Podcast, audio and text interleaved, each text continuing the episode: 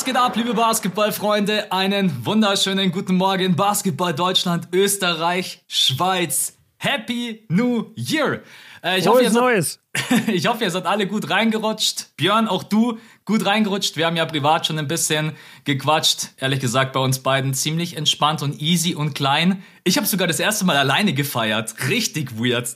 Und ich habe so gefeiert, Alter. Das ist so geil. Dieses eine Mal, glaube ich, im Leben hat jeder, wo er ganz alleine ist an Silvester in seiner Wohnung. Ja. Oder viele Leute haben das. Und ich habe es auch einmal erlebt und ich muss sagen, das war eins der coolsten Silvester irgendwie meines Lebens. Und du hast gesagt, das war auch geil für dich. Ich hab halt so hart gechillt. Ich hatte halt keinen Stress. Ich musste mich für nichts fertig machen.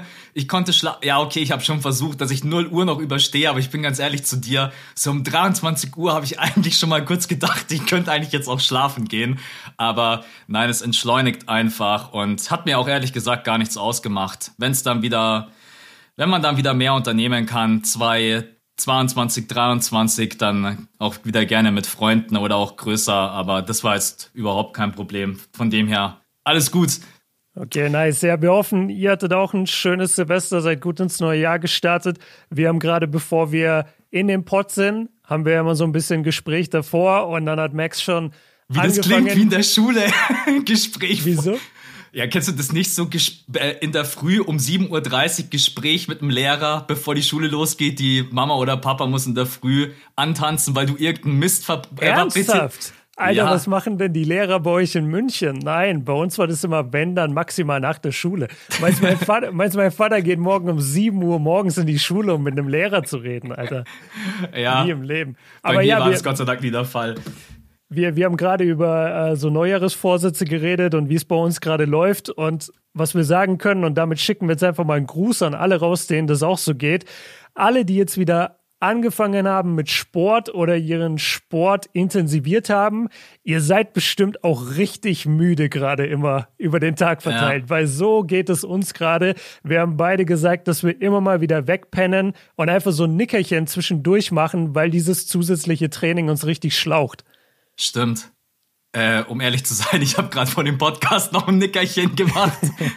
ja, weil bei mir, also ich meine, ich habe in dem letzten Jahr wirklich extrem viel Fitness gemacht und so eine Geschichte, wo ich mich immer sehr über mich selber geärgert habe und jetzt habe ich auch einen schönen, wirklichen Freiplatz gefunden mit Beleuchtung, habe ich einfach zu mir gesagt, ich will halt zweimal in der Woche einfach raus zum äh, Werfen und wenn es bloß irgendwie eine halbe Stunde oder eine Stunde ist und ich war gestern Abend auch wieder eineinhalb Stunden ne? und ich habe gerade zu Björn gesagt, ich habe heute einfach richtig Muskelkater und bin richtig ausgelaugt und bin richtig müde.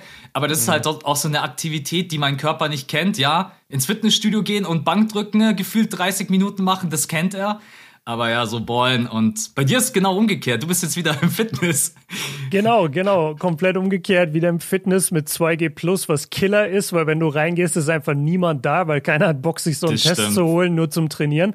Ja. Und mir macht's übertrieben Spaß. Ich habe es mir die ganze Zeit vorgenommen fürs nächste Jahr. Ich meine, wir sind heute auch erst vierter Erster, also wir haben jetzt noch nicht so viel erreicht, wir beide. Aber ich, ich bin voll guter Dinge. Also bisher laufen meine Neujahresvorsätze total. Äh, lass mal ganz kurz die Leute abholen, nicht, dass die jetzt alle abschalten und sagen, das interessiert mich überhaupt nicht, was die gerade erzählen. Leute, wir sprechen heute, äh, also wir haben das Starting Five natürlich dabei, äh, fünf Fragen von Max an mich gleich zu Beginn. Dann haben wir das MIP, Rennen dabei, beziehungsweise wir sprechen über viele junge Spieler, die in der NBA sich gerade top entwickeln und da eben auf den Award am Ende des Jahres äh, so ein bisschen hintrainieren. Und dann haben wir natürlich noch unsere Spieler Awards, Spieler der Woche, nervigster Moment, bester Moment. All das gibt's heute noch für euch. Genau, richtig. MIP war Vorschlag von Björn. Richtig, richtig geil, weil ich glaube, wir haben dieses Jahr einfach so viele Kandidaten, die da in Frage kommen. Und ich habe schon Björn vor dem Podcast ein bisschen gespoilert. Ich freue mich heute so auf die Starting Five, weil ich habe so ein paar richtige geile Takes dabei, wo ich überhaupt nicht einschätzen kann, was wirst du picken. Ne? Also deswegen, es wird heute. Das, ich, ich bin gespannt. Ja, es wird richtig, äh, richtig nice. Ich würde sagen, wir können eigentlich auch reinstarten, oder? Wir wollten am Anfang so ein kurz bisschen über Neujahr und Vorsätze quatschen. Wir beide haben eigentlich gesagt, unsere Vorsätze sind gar nicht so groß. Es wäre schon mal geil, eigentlich die Dinge wieder zu machen, die man halt eigentlich regelmäßig so getan hat. So, das sind so Kleinigkeiten. Das ist echt verrückt. Mhm. Total. Und ich weiß nicht, ob du das auch hast. Hast du in deinem Kopf von dir immer so eine Idealvorstellung, wie du gerne wärst, aber du bist es nicht. Naja, immer. Ja, ne? Ja, und ich, ich habe das auch und bei mir ist es deswegen auch so, ich habe jetzt gar nicht die krassen neueres Vorsätze. Ich habe mir halt ein paar Sachen natürlich schon aufgeschrieben, aber eigentlich ist es Der Tag des Jahresplaner ist schon komplett vollgeschrieben. der ist der so eine Scheiß schon komplett voll. Also die ganzen Seiten über Motivation, Disziplin, Zielsetzung, Morgenroutine, das habe ich alles schon fertig. Gucke auch jeden Tag rein, äh, auch letztes Jahr nicht so konsequent gewesen. Dieses Jahr bin ich viel besser darin. Und was mir einfach aufgefallen ist, ich, ich bin einfach nur auf der Jagd quasi nach dieser Idealvorstellung. Ja. Also ich mache mir gar nicht so den Kopf so, ah, du musst jeden Tag das machen oder jeden Tag dies, sondern ich mache einfach immer dann, wenn ich merke, ah shit, ich glaube, das wäre jetzt nicht so gut, versuche ich in eine andere Richtung zu gehen. Ja. Und für mich das Schwerste im Moment ist Ernährung, weil ich habe, äh, ich muss ehrlicherweise sagen, so Oktober, November, Dezember habe ich sehr, sehr viel Fastfood wieder gegessen, was immer mein großes Laster ist. Und jetzt so komplett auf Null runterzufahren wieder seit Weihnachten, das ballert schon hart. Also manchmal ist das Verlangen nach Fastfood echt riesig bei mir. Ja, Ernährung ist echt ein Punkt. Aber ich glaube, das kennen wir auch alle über. Ich habe auch so Mitte November angefangen und am, am Weihnachten ist dann komplett eskaliert, wo ich mich mal auch zwischenzeitlich richtig scheiße gefühlt habe. Ich hatte echt so ein bisschen auch einen kleinen Hass auf mich selber, wie ich mir einfach alles reinbretter. äh, ich habe auch Schön an Weihnachten erstmal Selbsthass fahren. Ich habe auch schon seit Ewigkeiten nicht mehr so viel Süßigkeiten gegessen, aber ja, ich meine, das neue Jahr, das ist dann auch immer natürlich schwierig, die ganzen Vorsätze durchzuziehen. Aber wenn man einfach anfängt und versucht es bis zu einem gewissen Punkt zu pushen, ne, das kann ja auch einfach schon helfen. ne? Irgendwelche Angewohnheiten, die man einfach ablegen möchte, ähm, weil die Leute sich dann immer so schlecht fühlen. Vorsätze das ganze Jahr über durchzuziehen, ist natürlich unglaublich schwierig. Aber ja, so ist Ja. es. Ich, ich würde sagen, lass uns reinstarten, weil ich habe mega Bock. Wir wollen nur einmal ganz kurz Danke an die neuen Patronen sagen, die in den letzten äh, zwei Wochen dazugekommen sind. Äh, heute auch gar nicht so. Ja, wobei doch, es sind auch schon wieder fast 20 Leute. Danke an den Robin, Marc, Carsten, Anto, David, Simon, der Flow mit W, Robin, die echte Pflaume. Weiß nicht, ob das angelehnt ist an Kai Pflaume, I don't know. Geil, Pflaume, followt uns, Leute. Dann David, Anton, Frank, Nils, Marvin, Alexa, äh, muss ich auch kurz schmunzeln, Alexa, äh, Jakob, Sören, Quox, liebe Grüße an den Quox, den kenne ich schon etwas länger, Christopher, Peter und der Daniel und wir haben auch den 100 Euro Gutschein aufgelöst. Da Gratulation an Dennis K. Punkt. Der volle Name steht dann auf Patreon. Das müssen jetzt nicht alle 1000 Zuhörer dann. Ja. Genau, an euch natürlich vielen, vielen Dank. Wer Bock hat, uns weiterhin zu supporten, ne? äh, patreon.com slash das fünfte Viertel. Dort gibt's ab Sonntag dann wieder extra Episoden und Zusatzcontent. Und jetzt würde ich sagen, ne? Bist du bereit für die Starting Five? Ja, ich hab Bock, Alter. Let's go. Okay, der erste Punkt, weil ich auch ge- gestern draußen, das ist witzig, die ganzen Starting Five Punkte sind mir gestern Abend eingefallen, als ich draußen war. Du spielst in der NBA und du bist so gut, dass du sowohl für den Dreier als auch für den Dunk Contest in Frage kommst. Und du bist nicht irgendwie so ein Dunker, der gerade so an den Ring kommt, sondern du kannst schon richtig geil danken. Worauf hättest du mehr Lust? Beim Dreier Contest abzureißen oder beim Dunk Contest? Also erstmal finde ich es gut, äh, dass ich mir das gar nicht vorstellen muss, weil ich bin ja vom Skill-Level her auf jeden Fall genau auf, äh, auf So Aaron Level. Gordon mäßig. Aaron Gordon mäßig, genau, oder Zach Levine eigentlich, äh, Ja. der ja den Dreier auch brutal ballert. Boah, ist richtig schwer. Also in den letzten Jahren, wenn es jetzt nicht gerade eben Aaron Gordon gegen Zach Levine oder so war, dann war der Dunk-Contest schon oft auch nicht so geil. Mhm. Und man hat auch oft das Gefühl, dass die dass der Hype um den Dunk-Contest so hoch ist, Ja. dass die Leute einfach zu viel erwarten und dann bombst du da oft mit deinen Dunks. Ich glaube, ich hätte mehr Bock auf einen Dreier-Contest und würde dann halt hoffen, dass ich da so richtig heiß laufe und irgendwie zwei, drei Racks hintereinander alle reinballer, weil da geht die Crowd viel mehr ab, als wenn du den heftigsten Dunk raus, raushaust. Ich habe in letzter Zeit auch irgendwie das Gefühl, dass der Dreier-Contest irgendwie ein bisschen besser ankommt. Auch durch diese Mountain Dew Balls, die jetzt noch mit dabei sind, diese ganz Mhm. tiefen Dreier. Und ja, okay, vom Und die Skill-Level. Stars machen halt mit, ne? Das also stimmt, da, ja. da ist halt Curry und so drin. Und beim Ja. Dunk-Contest siehst du nicht LeBron. Ich glaube auch einfach, weil beim Dreier-Contest du dich nicht so krass vorbereiten musst, weil es werden ja meistens welche eingeladen, die den Dreier gut treffen. Ne?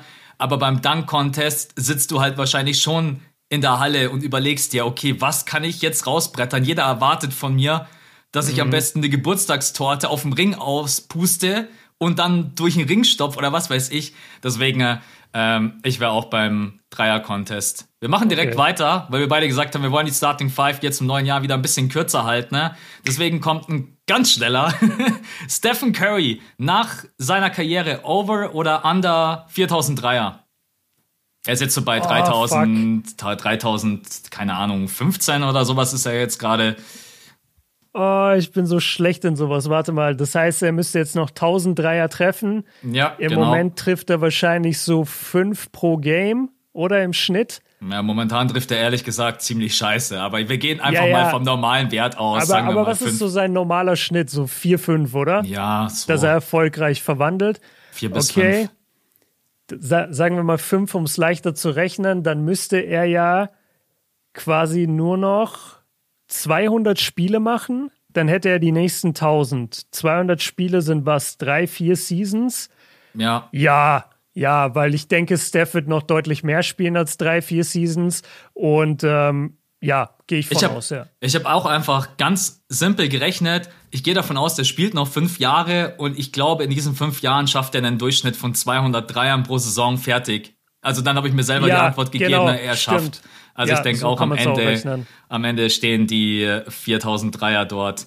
Ähm, nächste Frage. Da sind wir uns, glaube ich, alle einig. DeMar DeRozan und Zach Levine sollten in diesem Jahr All-Star werden. Aber jetzt gibt es gerade die Debatte, äh, ob beide sogar starten sollten. Ne? Aber jetzt einfach mal die Frage an dich. Wenn du dich entscheiden müsstest, DeMar DeRozan oder Zach Levine, wer gehört für dich in die Eastern Conference All-Star Starting Five?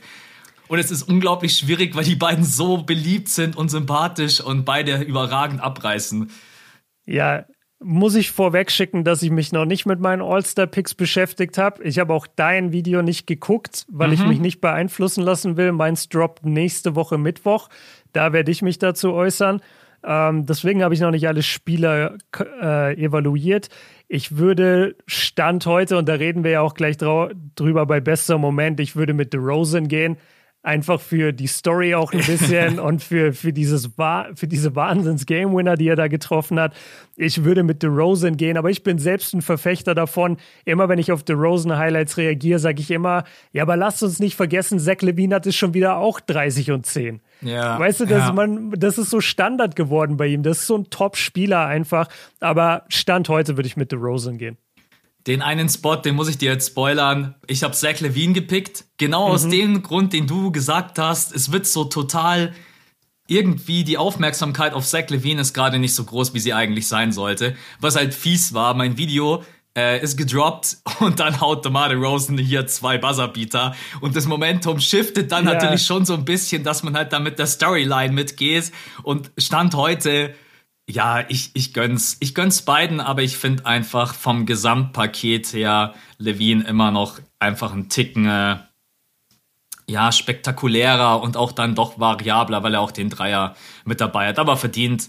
Haben's beide. Ich bin super gespannt. Ich glaube, morgen ist der fünfte. Ich glaube, am sechsten oder sogar morgen gibt's die ersten Zwischenergebnisse. Es gab ja noch gar keine Zwischenergebnisse. Mhm. Da bin ich mal sehr gespannt. Auch vor allen Dingen die Kandidaten, die noch gar nicht mit dabei waren, so Clay Thompson und Kyrie Irving und so weiter. Wo stehen die denn?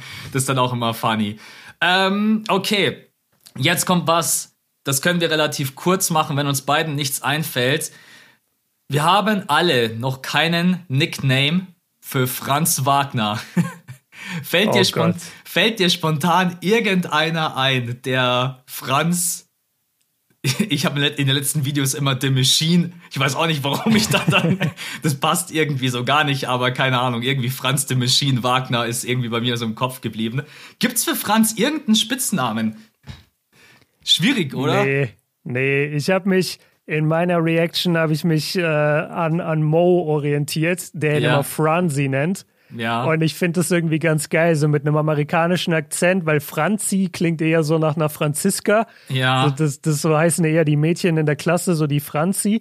Deswegen kannst du ihm das nicht drücken, aber so mit amerikanischen Akzent, so Franzi, finde ich irgendwie ganz geil. Hat einen coolen Klang und so nennt Mo ihn oder hat ihn so genannt beim Draft. Und das ist bei mir im Kopf hängen geblieben und deswegen sage ich oft Franzi. Franzi from way downtown. Bang! Genau. Ja. Der deutsche, der deutsche Mike Breen. Ich finde, ich glaube auch einfach so ein Spitzname, der kommt irgendwann. Irgendwann irgendein Kommentator droppt irgendwas aus einem Gefühl, aus einer Aktion heraus und alle sagen, das ist geil, das ist Das ist nice, es. let's go. Deswegen, Hättest du gewusst, dass Janis den Spitznamen The Greek Freak schon vorm Draft hatte? Oder, oder während des Draft-Prozess ihm das gegeben wurde und wir, die haben den schon seit dem ersten Tag an Greek Freak genannt? nee, ich hätte gedacht, dass das eher durch seine Entwicklung und auch Muskelaufbau kam. Das Ja. wäre jetzt mein Gedankengang gewesen. Nee, habe ich nicht gewusst. Nee, das, das lag einfach an, an seiner Physis trotzdem. Also er war damals ja nur, in Anführungszeichen, nur 2,6 Meter, sechs, aber er hatte halt diese absolut riesigen Hände und diese riesen Spannweite und da wurde dann auch vermutet, er wächst wahrscheinlich noch. Und dann haben die den äh, schon damals The Greek Freak genannt, wusste ich auch nicht. Ja. Ja, ich meine, es ist. Ja, von von der körperlichen Entwicklung ist Janis, glaube ich, schon unter den Top 3 Spielern, wie man sich. Das war wirklich so ein schlachsiger Typ. Aber schau dir auch mal Embiid an, als der in die Liga kam. Der war genauso. Der sah komplett anders aus. Ja. Aber Embiid war wenigstens ein Big Man. Ja, das Janis kam in die NBA und war vom Körper her Paul George und Ja. wurde dann Shaq. Ja. das ist schon wild. Das Aber komm, hau, hau die letzte Frage raus. Okay, damit rechnest du nie. Ich schick dich in der Zeit zurück.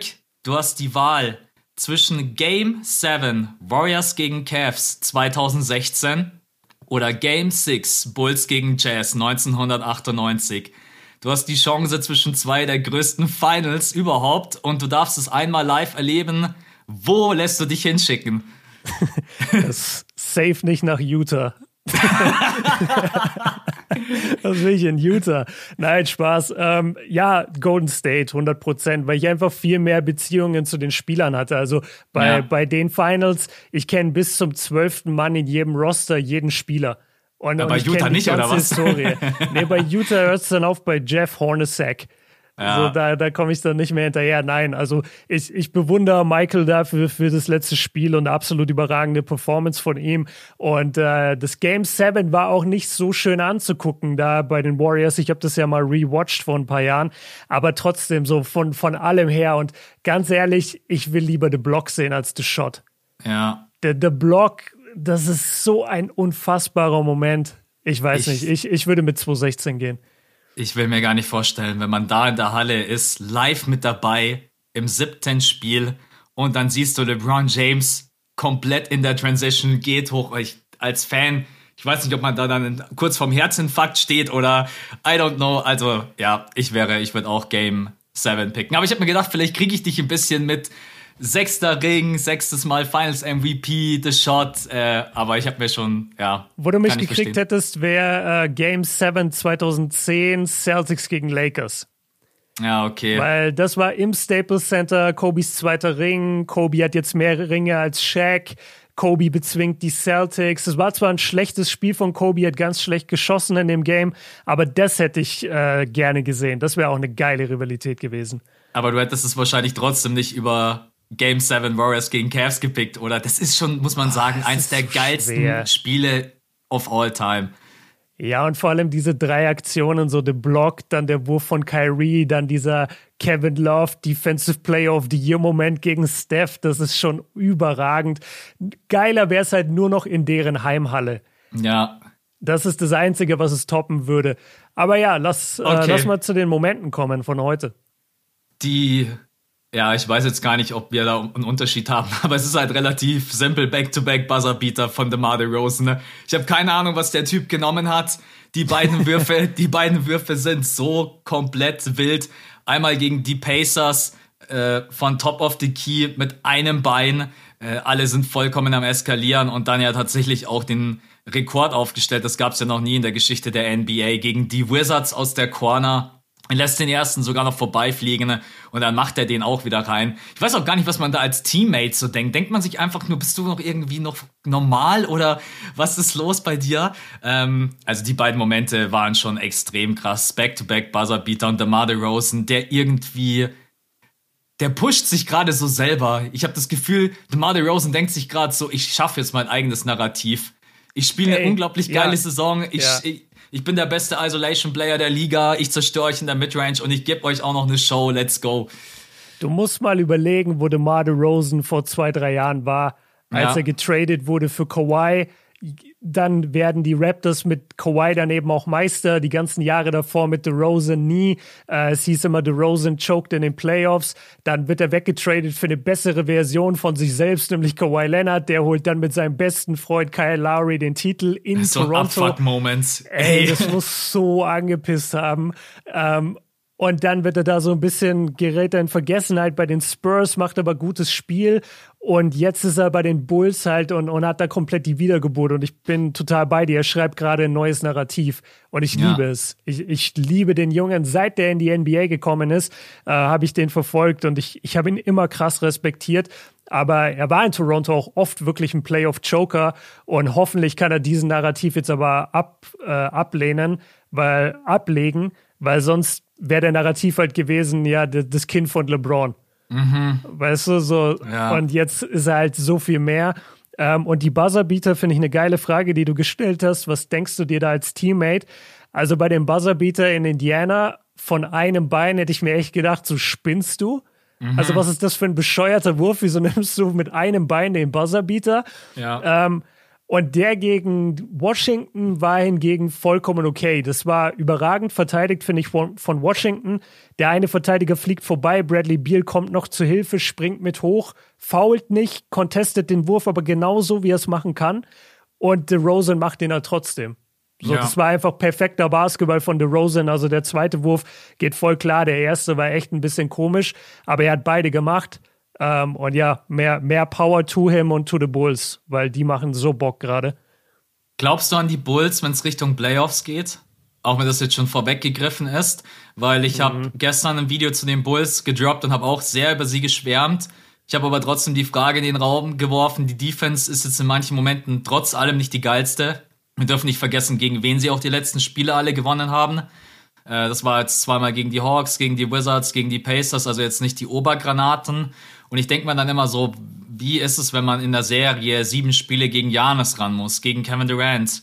Weil im Backcourt hat man eine ganz gute Defense, aber dann, ich habe auch echt so ein bisschen Angst, dass DeMar Rosen dann in den Playoffs diese Performance halt nicht abrufen kann. Oder sagst du, diese Bulls sind stark genug mit Lonzo Ball, Alex Caruso, Zach Levine? Ja, ich glaube, das größte Problem ist wirklich die Defense unterm Korb. Also wenn ich mir Janis gegen Vucevic sieben Spiele vorstelle, dann mach aus sieben Spielen gleich mal nur vier, weil mhm. das wird mhm. ja eine, eine absolute Zerstörung. Ich habe, glaube ich, schon vor der Saison oder wir beide haben relativ schnell dann gesagt, so, ey, wir sehen die Bulls schon mit Potenzial und wir sehen die Minimum also da, da war es noch ein bisschen anders, ne? Da konnten wir das noch nicht ahnen. Da haben wir gesagt, Minimum erste Runde, vielleicht auch zweite Runde. Und die, die Leute, die du jetzt angesprochen hast, die Teams, also die Bucks oder die ähm, Nets. Nee, Nets, genau, die würdest du ja höchstwahrscheinlich eh erst in der zweiten Runde treffen. Besonders wenn Und, du Erster wirst. Stand ja, heute. Stand aber mal heute abwarten, mal, mal, gucken, mal gucken, ob sie die Eins halten. Aber ja. sagen wir mal, sie finishen irgendwo Top 3, Top 4, dann triffst du ja trotzdem diese Teams erst in der zweiten Runde. Und wenn du dann in der zweiten Runde gegen Netzteam mit drei Hall of Famern verlierst, ist jetzt auch nicht so schlimm.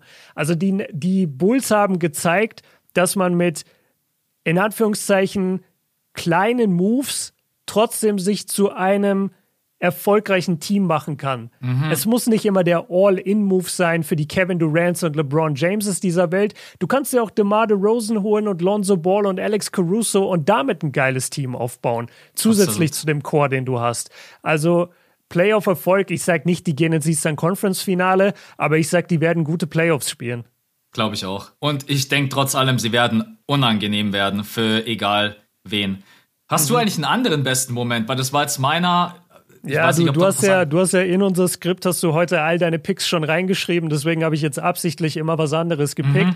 Und zwar, wir haben schon über ihn geredet, über den guten Franzi. Äh, Franz Wagner droppt 38 Punkte gegen Janis und The Machine. The Machine. Oder Franzi. Franzi the Machine, das ist es doch eigentlich. Francie, Francie the, Machine. the Machine. Boah, ey, wetten wir, das schicken ihm jetzt so Leute und er schreibt denen zurück so, boah, ich hasse diesen Nickname. Oder irgendwann schreibt er uns so, ey, ich hasse euch dafür. Ich block Fran euch.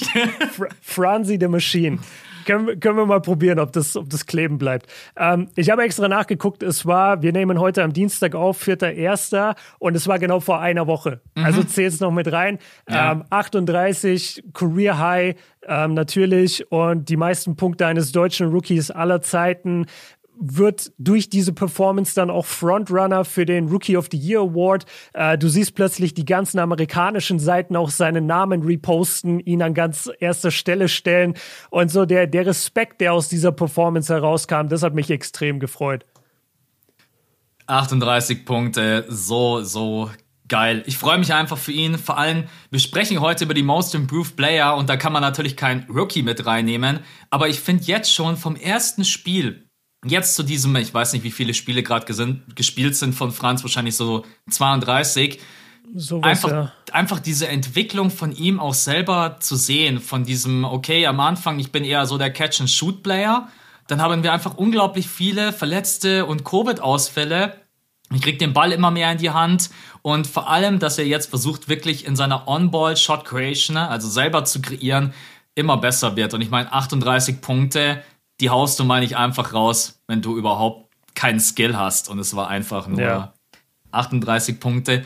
Ganz kurz, glaubst du, er geht einmal für die 40 richtiger Hot Take, aber denkst du, Franz hat es in sich, einmal für 40 zu gehen? Tschüss. 40 ist schon knackig. Boah vor allem überhaupt nochmal so eine Performance mhm. zu haben. Also ich, ich sag nein, ich sag, ich glaube, er packt's nicht. Du sagst nein, komm, dann sage ich ja. Francie the Machine macht es. Ich habe, äh, ich habe. Wenn hab es passiert, musst du deine Reaction Francie the Machine nennen. Safe, natürlich mache ich 40. das. Ja. Natürlich mache ich das. Ähm, ich habe das Spiel gesehen gegen die Celtics und da hat er dann versucht in der Crunch Time das Spiel zu übernehmen und es wollte so gar nicht klappen. Ja, aber das, und das passiert. Ist auch, ja, genau, wie du sagst, das passiert und er ist ein Rookie. Ähm, da habe ich auch nicht diese Erwartungen, dass das jedes Spiel klappt. Aber das hat mir dann vor Augen geführt, so, okay, diese 38-Punkte-Performance, du kannst jetzt nicht jedes Spiel damit rechnen, ja, ja. dass der dir 25 plus gibt. Nur ja. weil er das jetzt einmal rausgehauen hat. Aber ja, Franzi the Machine, geiler Typ. Okay, nervigster Moment. Äh, da, bin ich, da, bin ich, gespannt. Ich, ich habe es gelesen und, und frage mich jetzt, äh, was da dein Take ist, beziehungsweise hol uns ab. Ja, es ist äh, die Kevin Porter Jr. Eskapade bei den Houston Rockets. Generell schade, man hatte vor, es war unglaublich so Anfang Dezember, die Rockets sind da richtig gut reingekommen in den Dezember, haben irgendwie sieben oder acht Spiele am Stück gewonnen. Wir beide haben sogar noch Jokes gemacht, hey, die holen sich jetzt hier noch einen Play-In-Spot. Und jetzt ja. gerade zerfällt wieder irgendwie alles und ganz kurz für euch, Kevin Porter Jr. und Christian Wood wurden vom äh, Assistant Coach in der Kabine das ist natürlich schwierig, weil da gibt's halt leider keine Szenen. Wir können das nicht an irgendeinem Bildmaterial beurteilen, aber anscheinend wurden die beiden einfach ganz klar kritisiert für die Punkte, die sie falsch gemacht haben. Das soll ziemlich heftig gewesen sein und Kevin Porter Jr. hat das halt gar nicht getaugt und der hat dann einfach angefangen äh, rumzuschreien und hat was auf den, ich weiß schon gar nicht mehr, was er geworfen hat, auf den Assistant Coach. Äh, ich glaube, das stand gar nicht mit dabei. Auf jeden Fall, du kannst halt nicht einfach wenn dich, da, wenn dich der Coach oder wer auch immer vom Coaching-Staff kritisiert, kannst du ja nicht einfach anfangen rumzubrüllen ähm, und dann auf den was werfen. Ne? Und ich meine, es ist so ein Riesentalent, aber vergessen wir nicht, es gab schon mal so eine Geschichte bei den Cleveland Cavaliers, oder? Ich glaube, bei den Cavs war das damals. Ja. Und ich würde ich will jetzt nicht sagen, Kevin Porter Jr. wirft sein Talent weg. Das wäre zu hoch gegriffen, ne? Aber du musst dich halt in solchen Momenten unter Kontrolle haben. Und selbst wenn dir mal der Assistant Coach einfach ins Gesicht sagt, ey, dein Spiel ist heute absolut wack und scheiße, dein Pick and Roll funktioniert gar nicht, du nimmst total schlechte Würfe, dann bin ich der Meinung, als junger Spieler, friss es, besonders wenn es auch noch stimmt, geh raus und versuch's besser zu machen. Und dann kommt eigentlich das Schlimmste, dass die beiden, Kevin Porter Jr. und Christian Wood, dann gar nicht mehr rausgekommen sind und in der zweiten Hälfte gar nicht gespielt haben. Also das ist, dann wurden auch beide natürlich suspendiert und ich denke mir dann einfach nur so, was macht ihr? Ihr hattet voll den guten Stretch, habt gute Umstellungen gemacht, habt, euer, habt euren Basketball, eure Rotation angepasst und jetzt dreht ihr plötzlich irgendwie in den letzten Spielen alle am Rad und vor allen Dingen spielen sie jetzt auch gerade wieder richtig schlecht. Und ja, Kevin Potter Jr. einfach, ich finde es immer schade, wenn so ein junger Spieler dann sich sowas leistet. Ähm, mhm. Ja, genau, deswegen, äh, ich finde einfach, in dem Moment muss man es einfach vielleicht fressen. Aber ich weiß jetzt natürlich nicht, ob der Assistant Coach vor ihm stand und schaut so von oben auf ihn herab und brüllt ihn halt voll an. Deswegen, ich sage das auch alles mit Bedacht, weil ich nicht mit dabei war in der Kabine, wie das halt aussah. Ja, und vielleicht noch als Zusatzinfo, also wenn ich richtig informiert bin, dann ist Christian Wood trotzdem wieder mit auf die Bank gegangen und wurde dann aber nicht eingesetzt und Kevin genau. Porter Jr. ist aber einfach nach Hause gefahren. Genau. Und das richtig. ist halt eigentlich das Krasse. Ähm, hier muss man aber auch sagen, es gibt öfters solche Stories. Ja. Wenn man mal wirklich danach sucht, gerade bei schlechten Mannschaften, es gibt immer wieder solche Stories, weil wenn die Mannschaft wirklich schlecht ist oder irgendwas absolut nicht funktioniert, dann ist es oft so, dass der Coaching-Staff so ein bisschen den Kontakt zu den Spielern verliert. Und dann ist es nicht mehr wie, ey, das ist mein Coach, sondern dann ist es so, was will der jetzt von mir? Ich gebe doch hier mein Bestes und jetzt wagt es der, mich zu kritisieren. So in die Richtung geht es ein bisschen. Ja. Und ich glaube, dass es bei den Rockets jetzt eben auch der Fall ist, dass der Coaching-Staff einfach diese Mannschaft verloren hat oder seine jungen Stars verloren hat. Ähm, ist natürlich bitter. Und das Blöde ist halt für Kevin Porter Jr., dass es ihm jetzt eben nachgesagt wird, dass er ein schwieriger Typ ist. Das ist das Weil Problem. das war, das war bei den Cavs schon der Fall. Ähm, er war dann ja auch lange nicht Teil der Mannschaft irgendwie, kam dann einmal zurück hat dann gemerkt, so, oh, die haben mein, äh, mein Spind neu vergeben, weil er gar nicht mehr wirklich Teil des Teams war. Die haben dann seinen Spind an irgendjemand anderen vergeben, ihn ganz weit hinten positioniert, falls er zurückkommt. Daraufhin ist er auch komplett ausgerastet, hat die Umkleide auseinandergenommen. Das ist halt blöd, wenn dir so diese Hitzkopf-Attitüde nachgesagt wird. Ähm, wie du aber auch richtigerweise sagst, das sind nur Berichte. Wir, ja. wir haben keinerlei Einblick, wie die Situation war von dem Coach, wie sich die Spieler verhalten haben. Wir haben keine Ahnung. Es ist eigentlich kann man sagen, es ist nicht der nervigste Moment, es ist eher so ein bisschen der traurigste Moment, dass ja. zwei junge Spieler sich genötigt fühlten, entweder die Halle zu verlassen oder eben nicht mehr zu spielen überhaupt. Ich habe gerade nochmal nachgeschaut, es steht bloß da, er hat ein Objekt geworfen, aber was für eins, keine Ahnung, wahrscheinlich eine Wasserflasche oder sowas. ähm, und genau, Christian Wood. Das ist ganz komisch, das ist ein Blumentopf.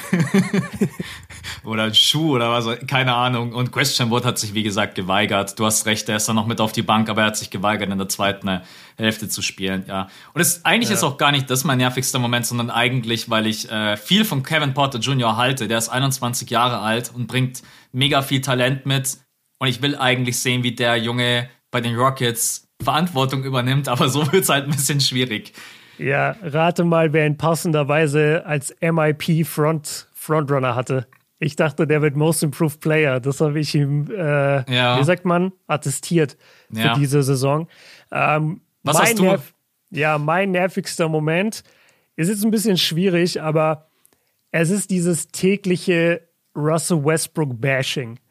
Mhm. Mittlerweile hat es für mich einen Punkt erreicht, wo es mir einfach auf den Sack geht. Weil ja man sieht und hört wirklich jeden Tag was Negatives über Westbrook. Und irgendwie finde ich das Thema ist doch so langsam durch, weil guck mal, ja, er fabriziert viel zu viele Turnovers. Ja, er wirft katastrophal von der Dreierlinie und von der Freiwurflinie. Und ja, er bringt nicht die Leistungen, die wir uns alle gewünscht haben. Aber was ich mittlerweile nicht mehr nachvollziehen kann, wir wünschen uns alle diese krasse Lernkurve jetzt bei Westbrook, dass er plötzlich alles anders macht. Wir hingegen als Fans mit unserer Erwartungshaltung zeigen aber überhaupt keine Lernkurve. Der Typ, der ja. Typ beweist seit Jahren, dass er nicht mehr in seiner Prime ist, dass er kein All-Star mehr ist, dass er kein Top-Point Guard der NBA ist, auch wenn er so bezahlt wird. Und das ist vielleicht der eine Punkt, wo sich Leute drauf aufhängen, dass sie sagen, ja, aber der verdient 40 Millionen Dollar. Ja, okay, den Vertrag hat er vor ein paar Jahren abgeschlossen. Du kannst ihn ja nicht für immer an diesem Vertrag jetzt messen. Und ich habe das Gefühl, dieses Westbrook-Bashing-Meme ist irgendwie durchgespielt. Und, und ich will das nicht mehr jeden Tag hören und nicht mehr jeden Tag muss, müssen die Leute posten, ah, Westbrook gestern wieder neun Turnover. Ja, wir wissen das. Wir wissen, mhm. dass er nicht gut auf den Ball aufpassen kann. Ähm, vielleicht übertreibe ich auch, ich bin gleich auf deine Meinung gespannt. Wir, der Typ bringt dir immer noch 20, 8 und 8. So, das ist erstmal stark für egal welchen Spieler. Dann, ja, er verliert fünfmal pro, pro Spiel den Ball. Das ist schlecht. Er trifft sehr schlechte Entscheidungen in der Crunch-Time. Das wissen wir alles.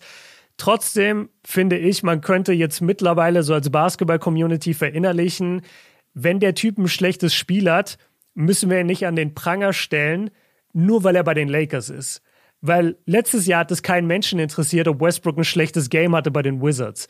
Aber jetzt, wo er bei den Lakers ist, wird immer alles so hochgehangen und ich bin einfach so ein bisschen müde, Alter. Du gehst morgens in Social Media rein und das ist nur Westbrook-Bashing. Außer bei mir. Wochen. ja, ich sehe ich seh uns jetzt nicht als solche Outlets. Ich meine, ja. Äh, ja, ich meine jeden anderen und ich meine vor allem, äh, ich meine vor allem die amerikanischen Outlet-Seiten. Das ist so langweilig, Alter. Ich will das nicht mehr lesen. Westbrook hatte acht Turnover und drei von 29 aus dem Feld. Ja, weiß ich. Das macht er seit neun Jahren. Ja.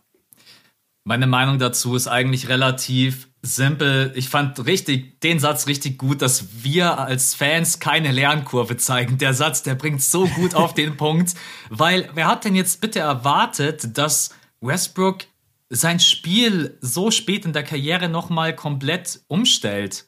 Also war, glaube ich, klar, dass mhm. jetzt Brody kein Catch-and-Shoot-Player wird und dass er natürlich auch seine Probleme mitnimmt. Und das ist einfach, dass er oft wilde Würfe nimmt und dass er viele Turnover fabriziert.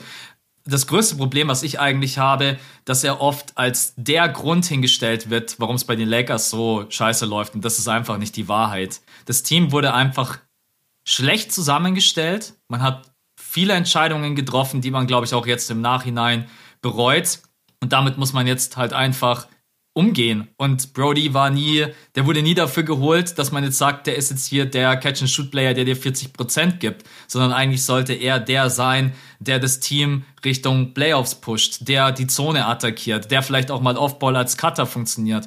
Ja, meine Güte, die Lakers machen aber auch viele Dinge einfach nicht, die vielleicht auch mal auf der Hand liegen, genauso wie öfters mit AD mal das Pick and Roll laufen, Anthony Davis auf die 5 stellen. Wir sind auch bloß Alter. Fans und wir sind keine Coaches aber es sind so manche Dinge, die man sich irgendwie so, wenn man Spiele anschaut, glaube ich, die man einfach sehen kann. Und aber dann am Ende ist es das Problem von den Lakers. Ja, und das Problem der Lakers ist ja auch, dass sie gar nicht als Lakers auf dem Feld stehen. Also Anthony Davis, wann habe ich den das letzte Mal auf dem Feld gesehen mit LeBron und Westbrook? Ja, auch als sie zu dritt auf dem Feld standen, hat es auch nicht gut ausgesehen, das weiß ich schon.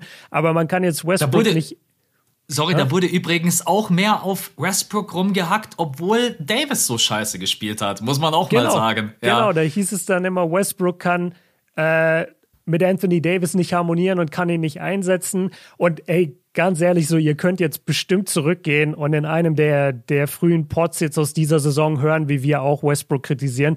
Ich will mich jetzt hier gar nicht als, als oberheilig hinstellen, aber ich finde es einfach so nach ein paar Mal ist dieses Meme-Game, finde ich, immer so durchgespielt. Mhm. Ich muss nicht jeden Tag sehen, ey, der hatte sechs Turnover und eine schlechte Wurfquote. So, ja, I get it. Das ist das Gleiche, was letztes Jahr mit Kuzma gemacht wurde. Schau mal, wie gut Kuzma jetzt in Washington funktioniert. Hast du bitte den Boxscore heute Nacht gesehen? Ich habe gedacht, ich muss meine ich, Augen ich hab, putzen, ey. Ich habe das ganze Spiel gesehen. Der hat 36 Punkte gemacht. Der hat, ja. äh, Boah, jetzt kriegst du aber nicht mehr zusammen. Ähm, 36, 14, 5 oder so hatte der. Der hat, glaube ich, auch 14 ja. Rebounds. Ja, ja, 14 Rebounds, genau. Ja. Ähm, ist ja auch egal. Auf jeden Fall, guck, wie gut der jetzt funktioniert und guck, wie man sich nicht mehr jeden Tag über ihn lustig macht, außer er trägt einen Pullover von einem Riesen. der, ey, na, ich, ich bin so müde, was dieses Thema angeht. So immer die gleiche, immer die gleiche Sau durchs Dorf treiben, Alter. Das ist, das ist zu langweilig mit der Zeit ich sehe schon heute Trade Request äh, von den Lakers an die Wizards. Äh, wir bieten euch Brody. Gebt uns Kuzma zurück. Gebt uns Kuzma und äh, Harrell und bitte Caldwell Pope zurück. Wir haben es uns doch anders überlegt. Okay. das wäre so witzig, Alter.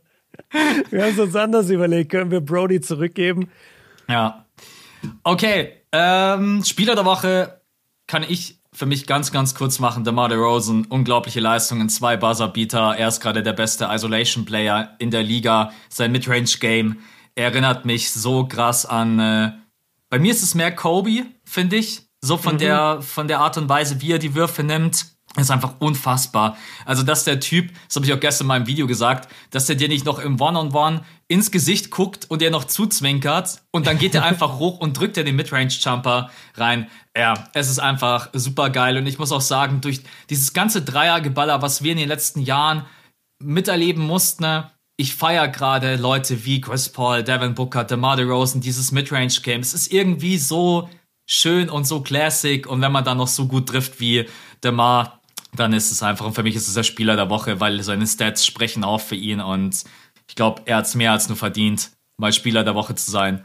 Total. Haben wir das nicht letzte oder vorletzte Woche besprochen? Da hatte ich das doch in der Starting Five, diese Rückkehr des Midrange Games. Genau, richtig. Da hast genau. du mich genau. gefragt, warum das jetzt auch gerade wieder so Mode ist. Da haben wir drüber genau. gesprochen, ja. Aber, Wen hast du? Aber ironischerweise macht Ach, er beide Game. nein, nein, ich sage ironischerweise macht er beide Game Winner von der Dreierlinie. Obwohl er ja. überhaupt nicht dafür bekannt ist. Aber gut, ähm, ganz kurz, mein Spieler der Woche kommt aus der Western Conference. Äh, ja Morant. Mhm. Vier Spiele, eigentlich fünf Spiele, wenn man das davor mitrechnet. Äh, alles Siege gegen Phoenix, gegen die Lakers, gegen die Spurs und gegen Brooklyn. Alle wirklich stark gespielt. Alle Spiele von ihm im ja. Schnitt in diesen Spielen, in den vier, 35 Punkte. 57 Prozent aus dem Feld und jetzt kommt es bei der Dreierlinie, also äh, fünf Dreierversuche pro Spiel, schlappe 74 Prozent. Also ja. der hat quasi nicht dagegen daneben geworfen. Der ist verrückt, wie er spielt. Wir haben ihn jetzt auch gleich in der MIP-Diskussion. Äh, Vielleicht können wir ja hier mal die, die Brücke schlagen, jetzt direkt zum, zum großen Thema für heute mit dem MIP. Mhm. Weil du hast es vorhin schon angesprochen, die Kandidaten sind halt wirklich endlos.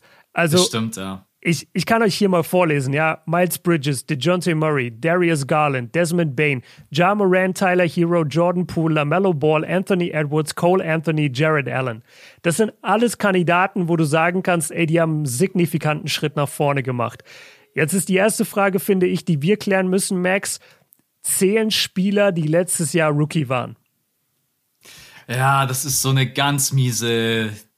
Ich finde, also ich glaube ehrlich gesagt, dass es ein Sophomore schwer gewinnen kann. Ich glaube, im, im, dritten Jahr zählst du mit rein. Es gibt sogar manche, die diskutieren darüber, ob man im dritten Jahr mit reinzählen darf. Mhm. Ähm, aber ich finde, vom ersten Jahr aufs zweite Jahr, da passiert so oft einfach ein Riesenjump weil du dich an die ganzen Gegebenheiten, an den Spielrhythmus, an die Geschwindigkeit, an die Trainingsmöglichkeiten. Das erste Jahr ist, glaube ich, überhaupt erst mal da, um überhaupt mal klar zu kommen. Du kommst da in eine ganz neue Welt und im zweiten Jahr, wenn du dann sowieso schon eigentlich ein Talent bist, dann machst du eigentlich noch mal einen Jump.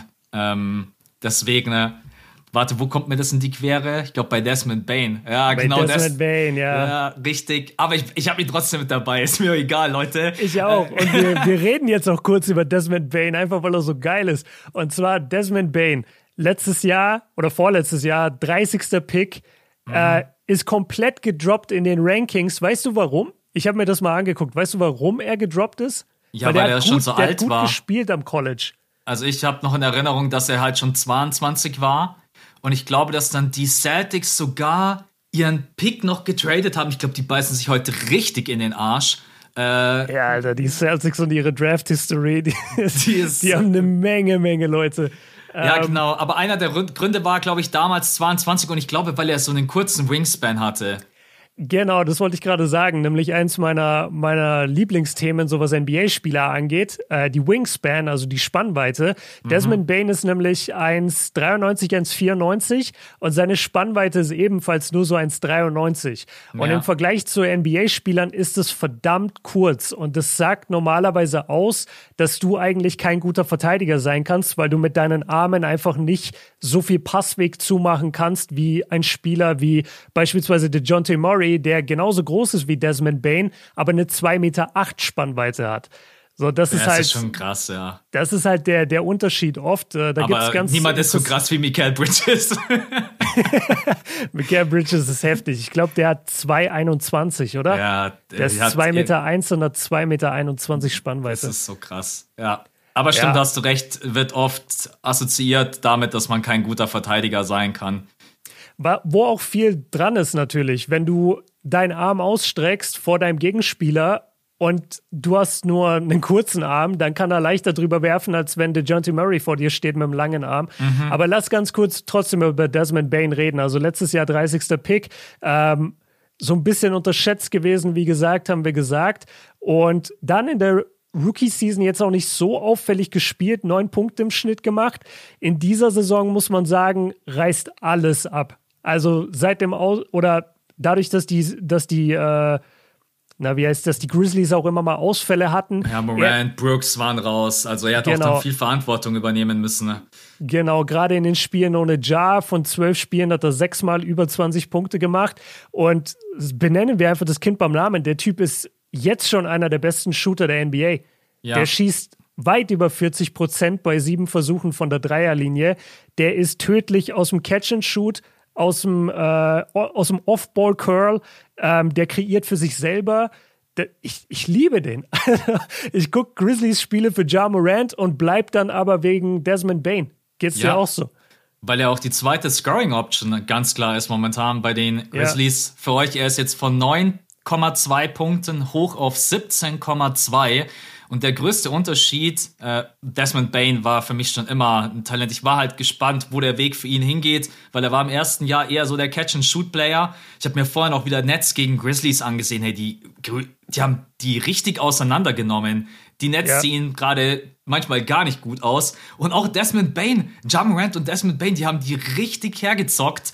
Ähm, der größte Punkt bei Desmond Bain, seine On-Ball-Shot-Creation, das bedeutet, dass er nicht mehr nur der ist, der abseits auf den Ball wartet, sondern auch wirklich selber mit dem Ball in der Hand kreieren kann. Und er hat nicht nur den Dreier, er hat auch wirklich, muss man sagen, einen sehr, sehr guten Mitteldistanzwurf.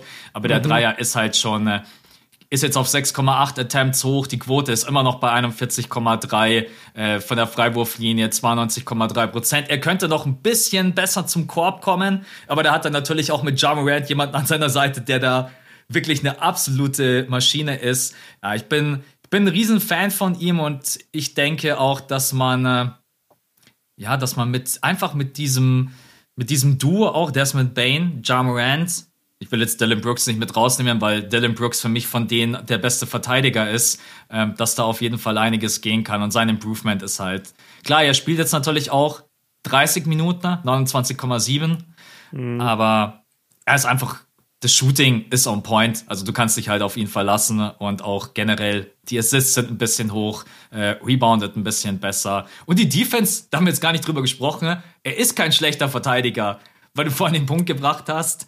Er ist ja. so, er, er, er, braucht halt jemanden an seiner Seite, der ihn halt supportet. also es ist halt schön gesagt. Das ist halt, ähm, ja.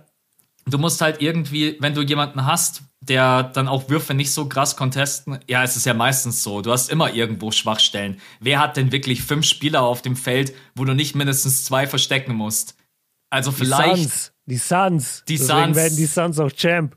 Und vielleicht noch die, die Bugs. Die Bugs, ja. Ja, bei den Bugs könnte ich, ja, doch, würde ich auch sagen. Die Vincenzo muss nicht verstecken, Holiday muss nicht verstecken, Middleton, Janis. Also da kannst nee. du auch schon. Portis auch nicht. Also sind wir uns einig, oder? Suns gegen Bugs. Äh. Ist in den Finals. Leute könnt ihr buchen, back to back. Ähm, aber jetzt habe ich, also erstmal will ich was sagen zu den Minuten, weil das finde ich gut, dass du gesagt hast, er spielt jetzt mehr Minuten. Es sind aber nur sieben Minuten mehr. Und mhm. er hat mhm. trotzdem seinen Punkteschnitt verdoppelt. Also die Verantwortung, die er jetzt bekommt und seine Effizienz oder, oder die Würfe auch, die er jetzt bekommt, sind halt einfach deutlich nach oben gegangen.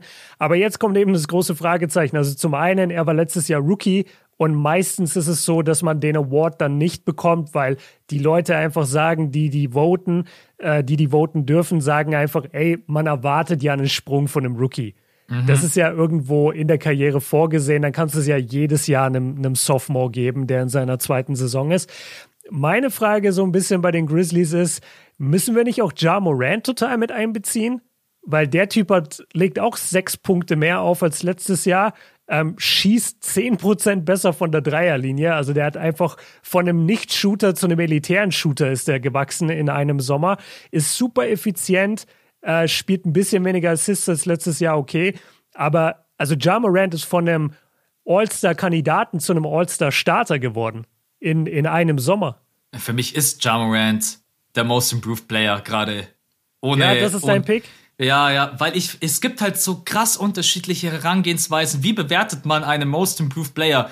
So der simpelste Weg und der Casual-Weg ist eigentlich, ja, wir schauen einfach mal, wer hat sich punktetechnisch so gesteigert. Da muss man aber auch immer aufpassen, weil nach den ersten zehn Spielen sind gefühlt 20 Leute Most Improved Player und dann gibt's aber halt auch und man muss dann halt immer schauen, wer kann denn das auch so über die ganze Saison halten, weil denk mal zurück, Miles Bridges am Anfang der Saison war der bei mir unter den Top 3 Kandidaten. Der ist dann aber auch dann wieder ein bisschen ab, abgeflacht von den Leistungen her. Und Jamorant macht halt gerade diesen Sprung nicht nur punktetechnisch und quotentechnisch, sondern halt wirklich auch diese persönliche Entwicklung, nochmal die Usage nach oben gegangen und dann wirklich vom Starter, Franchise-Player, All-Star wirklich zu ja, vielleicht auch kann man sagen, ne, noch nicht zu einem Superstar der Liga. Superstar gebe ich immer exklusiv eigentlich den Top 5 in der Liga, aber ich würde sagen, schon definitiv ein Star. Und dieser Jump ist halt nochmal ein ganz anderer als vom Rookie zum Sophomore. Und ich sage, ich erhöhe jetzt meine Punkte um 8, 9.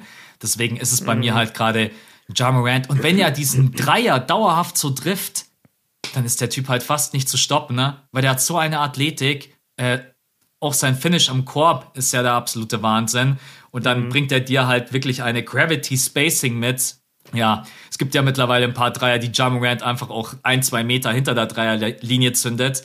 Also, ja. nee, für mich ist er gerade einfach vom Narrativ her, von der Entwicklung her, wie gut der Wurf jetzt auffällt. Und der Dreier war extrem wichtig. Ich kann mich auch an ein, zwei Pots erinnern letztes Jahr. Da haben wir beide gesagt, der Dreier ist eigentlich sein größtes Manko. Äh, also bei mhm. mir wäre er gerade mein Most Improved Player. Super Case, wirklich sehr, sehr starker Case. Wenn es am Ende wird, äh, würde ich es auch extrem abfeiern. Ich finde es krass, dass er erst in seiner dritten Saison ist. Das yes. fühlt sich an, als wäre Jar schon in seiner vierten oder fünften Saison. Aber das sind ich bin nur noch Jungs. am Jamorant Karten sammeln. Alle Karten von Jamorant. ja, vor allem stell dir mal vor, du bist jemand, der beim gleichen Jahrgang ist ja Zion. Ja. Und im Moment kannst du echt sagen, die Jar-Karten haben wahrscheinlich mehr Wert als die Zion-Karten. Ich habe letztens meine Karten sortiert und ich hatte die ganzen Zion-Karten in der Hand mhm. und, und, bin so ganz Hast kurz. Du einfach in den Müll geschmissen. Nein. Aber ich habe mir echt so überlegt, ey, ich habe relativ viele Karten von dir, Junge. Kannst du mal bitte wieder anfangen zu rasieren? ja, kannst du mal bitte den, den Chicken Wings weglegen? ähm, ja, zu Ja Morant, Alter. Ich finde, du hast alles gesagt ich würde ihn so einordnen, wie ich es eigentlich davor auch schon meinte. Und zwar, ich würde sagen, er war letztes Jahr ein All-Star-Kandidat. Mhm. Ich weiß gar nicht, ob er letztes Jahr All-Star war, um ehrlich zu sein. Vielleicht, Nein. vielleicht nicht. Nein, war er Okay, nicht. dann hat er den Cut halt nicht geschafft. Aber dieses Jahr ist er ein All-Star-Starter. Mhm. Und, und dabei sollten wir es belassen. Wie du gesagt hast, man kann ihn jetzt nicht einen Superstar nennen. Ich finde, was mich noch so beeindruckt an ihm, und dann gehen wir zu einem anderen Spieler, er ist auch von seiner Führungsqualität so stark. Also er, er wirkt auf mich ähm, sehr Donovan Mitchell-artig. Mhm. Also er hat eigentlich eine relativ ruhige, reservierte Art, kann aber durch seine Aktionen auf dem Feld immer die Mannschaft mitreißen. Ja. Er wirkt immer positiv, aber hat jetzt nicht das krasseste Lächeln die ganze Zeit. Aber du merkst einfach, das ist ein Typ, der, der spielt gerne Basketball, der, der spielt gerne mit seinen Teammates Basketball er versucht in jedem Spiel über den gegnerischen Center zu danken, egal wer das ist. Und er hat eine Erfolgsquote von 0,8 Prozent, aber er versucht es trotzdem. Er hat die, jetzt schon die meisten, in der dritten Saison hat er schon die meisten What-If-Dunks in NBA History. safe, safe. Er hat alleine schon die meisten What-If-Dunks über Rudy Gobert ever. Ja. Ja, es ist, aber geiler Typ geiler Typ und, und ich verstehe total deinen Pick. Ich habe noch zwei, drei andere, aber Ja Morant auf jeden Fall auch Frontrunner für mich. Um da noch mal ganz kurz was dazu zu sagen, Ja Morant hat ein großes Problem, das weißt du auch, der ja vehement daran arbeitet zu danken. Ne? wenn du mit einer Hand danken willst, der verliert so oft, wenn er hinten aufzieht, den Ball. Ja, er hat, er hat einfach zu kleine nicht, Hände. Er hat zu kleine Hände und das ist eigentlich, weil von der Sprungkraft her, der kann, gefühlt kann der oben auf den Korb draufspringen und sich hinsetzen, ne? aber ihm fehlt halt einfach oft die, die Griffkraft. Er verliert dann immer den Ball. Aber ja, für mich ist viel wichtiger, dass er sich bei so einer Aktion nicht mal irgendeine scheiß Verletzung zuzieht. Mir wäre sogar Mhm. ehrlich gesagt am liebsten, ne, hör einfach auf damit. Es ist geil, geh zum Dunk-Contest, reiß dort von mir ein, zwei Mal den Laden ab, aber lass es in-game. Ich. Ja. Was bringt es? Es sind auch nur zwei Punkte und klar, es geht viral, aber die Wahrscheinlichkeit, dass du scheiße aufkommst, dich verletzt oder irgendwas passiert, ja. Mein Wunsch für Jamorant 2022. Hör auf zu danken. Genau. Ma- Max zu einem der athletischsten 22-Jährigen der Welt. Hör auf zu danken. Ja, das schreibe ich ihm später noch per Ja, Insta. schrei schreibe mal eine DM, vielleicht liest das. Ähm, ich habe zwei, drei Kandidaten habe ich noch. Mhm. Ähm, aber ich muss sagen, ich tue mich jetzt echt schwer, gegen deinen Jamarant Case anzukommen. Ähm, es sind Miles Bridges, DeJounte Murray und Darius Garland. Also Miles Bridges bei den Hornets, du hast es selber gesagt, die, das erste Saisonviertel sehr stark, Top-3-Kandidat. Viele hatten ihn auch an der Eins, was den Award angeht. Jetzt ist es ein bisschen abgekühlt und das große Problem bei ihm ist, er trifft seinen Dreier überhaupt nicht. Wir, wir sprechen jetzt schon den ganzen Podcast sehr viel über den Drei-Punkte-Wurf und ich will nicht, dass es so klingt, als würden wir Basketballspieler nur daran messen. Aber wenn du heutzutage ein Scorer bist, was Miles Bridges definitiv ist, dann musst du den Dreier auch treffen können. Und er ist halt bei 30 Prozent. Dafür aber bei sechs Versuchen, das ist katastrophal. So kannst du nicht schießen. Er hatte letztes Jahr eine sehr starke Saison. Wenn du dir aber den Rest seiner NBA-Karriere anguckst, dann ist es eher der Ausreißer. Also er, er ist kein guter Dreier-Shooter. Was er deutlich verbessert hat, ist sein Ballhandling, ist sein Drive. Er geht viel öfter in die Isolation. Er ist ein viel wichtigerer Scorer insgesamt für das Hornets-Team. Und er hat sich wirklich stark verbessert in diesen Bereichen und hat auch seinen Punkteschnitt gesteigert um sieben Punkte. Deswegen habe ich ihn schon nach wie vor als Kandidat, weil jemand, der sieben Punkte seinen Punkteschnitt steigert, kann ich nicht sagen, ja, aber dein Dreier fällt nicht, deswegen bist du scheiße. weißt du, was ich meine? Das kannst du ja. Ja. nicht machen irgendwo. Ja.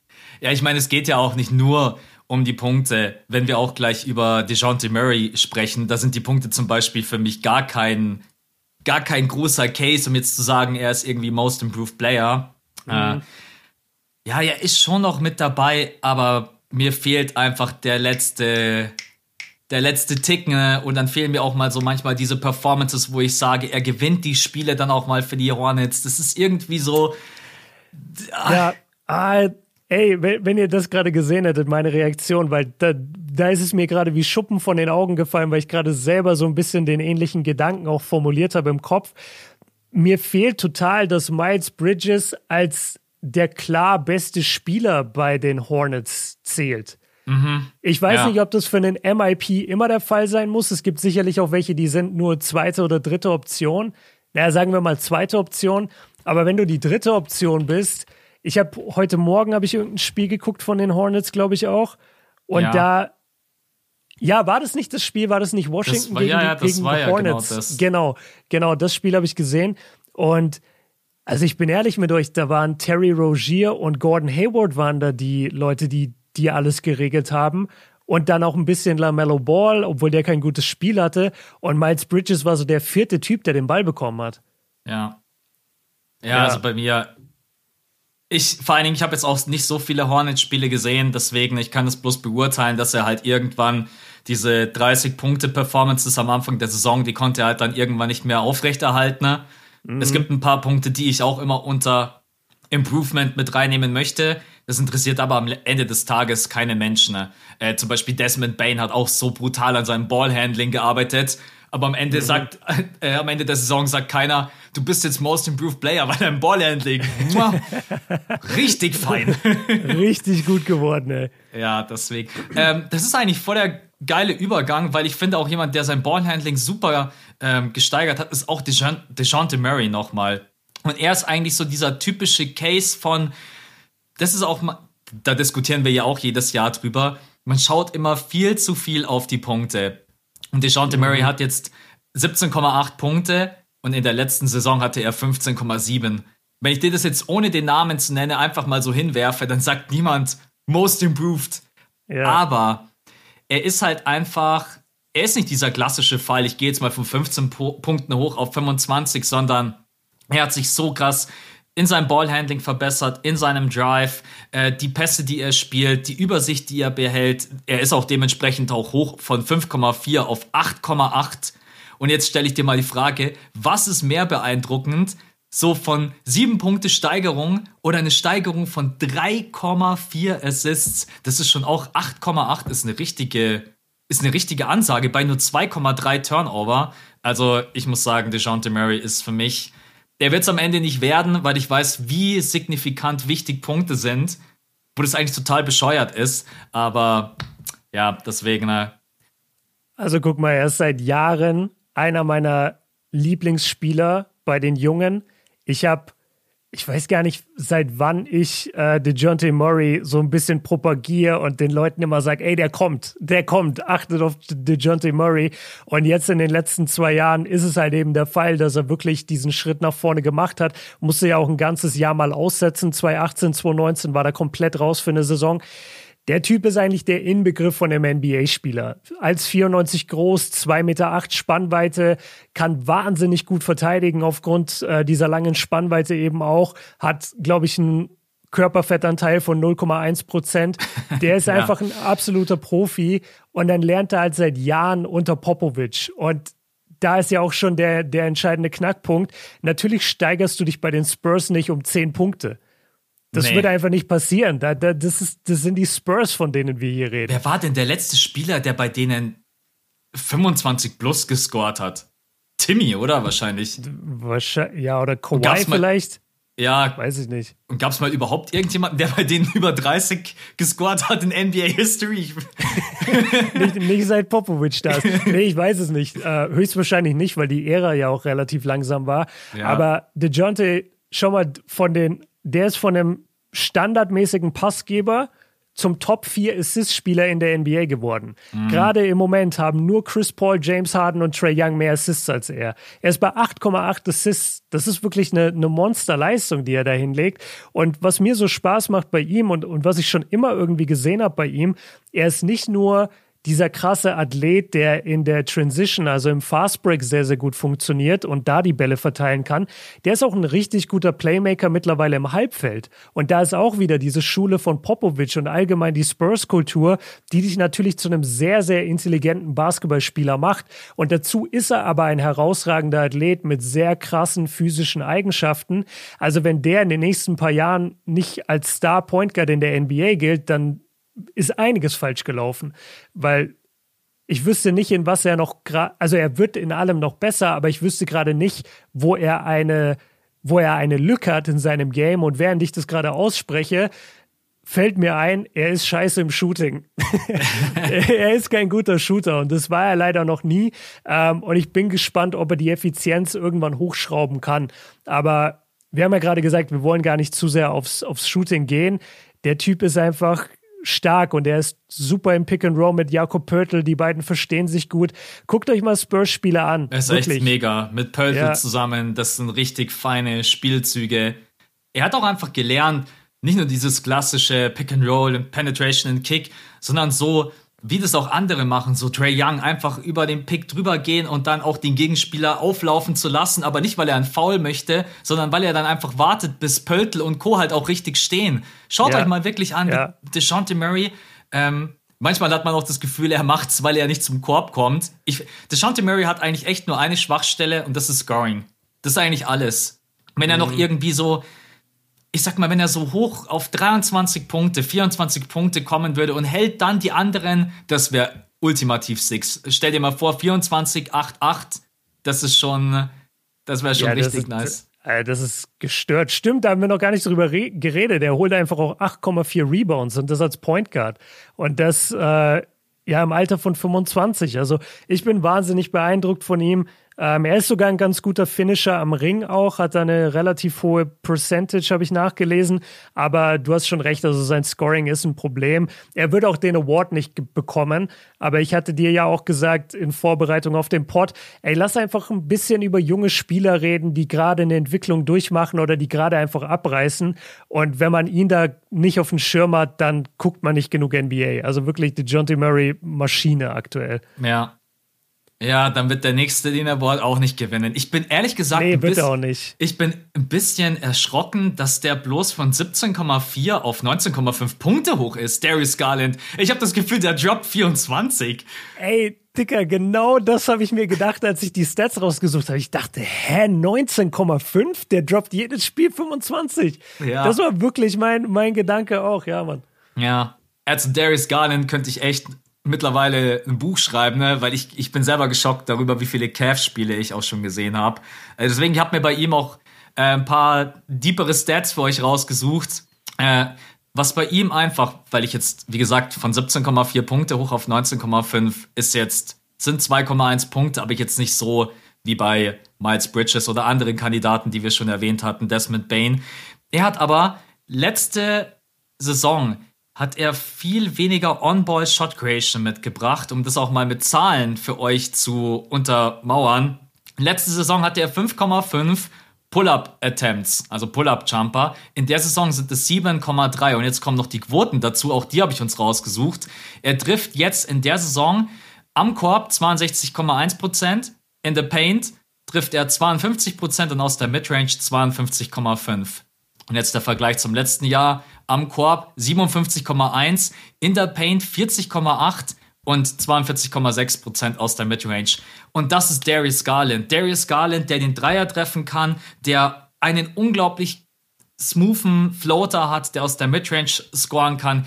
Ich bin, ich muss schon sagen, ich bin ein kleiner Fanboy. Ich liebe einfach auch das Pick and Roll mit Jared Allen. Ich, ich glaube auch ehrlich gesagt, dass das alles so gut läuft, weil Darius Garland einfach der und jetzt bitte nicht mit Steinen werfen. Ich glaube, er ist der bessere Point Guard für die Cleveland Cavaliers als Colin Sexton. Ich finde, Darius Garland ist ein besserer Playmaker und Teamplayer als Colin Sexton. Ich glaube, das ist gar keine große Debatte. Also Colin Sexton ist für mich primär ein Scorer. Ja. Und Darius Garland ist jemand, der das Spiel leitet. Und das genau. Und das macht er jetzt gerade überragend. Ja, und man muss auch sagen, ey, weil du, weil du meintest, du hast so viele Cavaliers-Spiele gesehen. Der Grund dafür ist, dass die ja auch einfach Bock machen.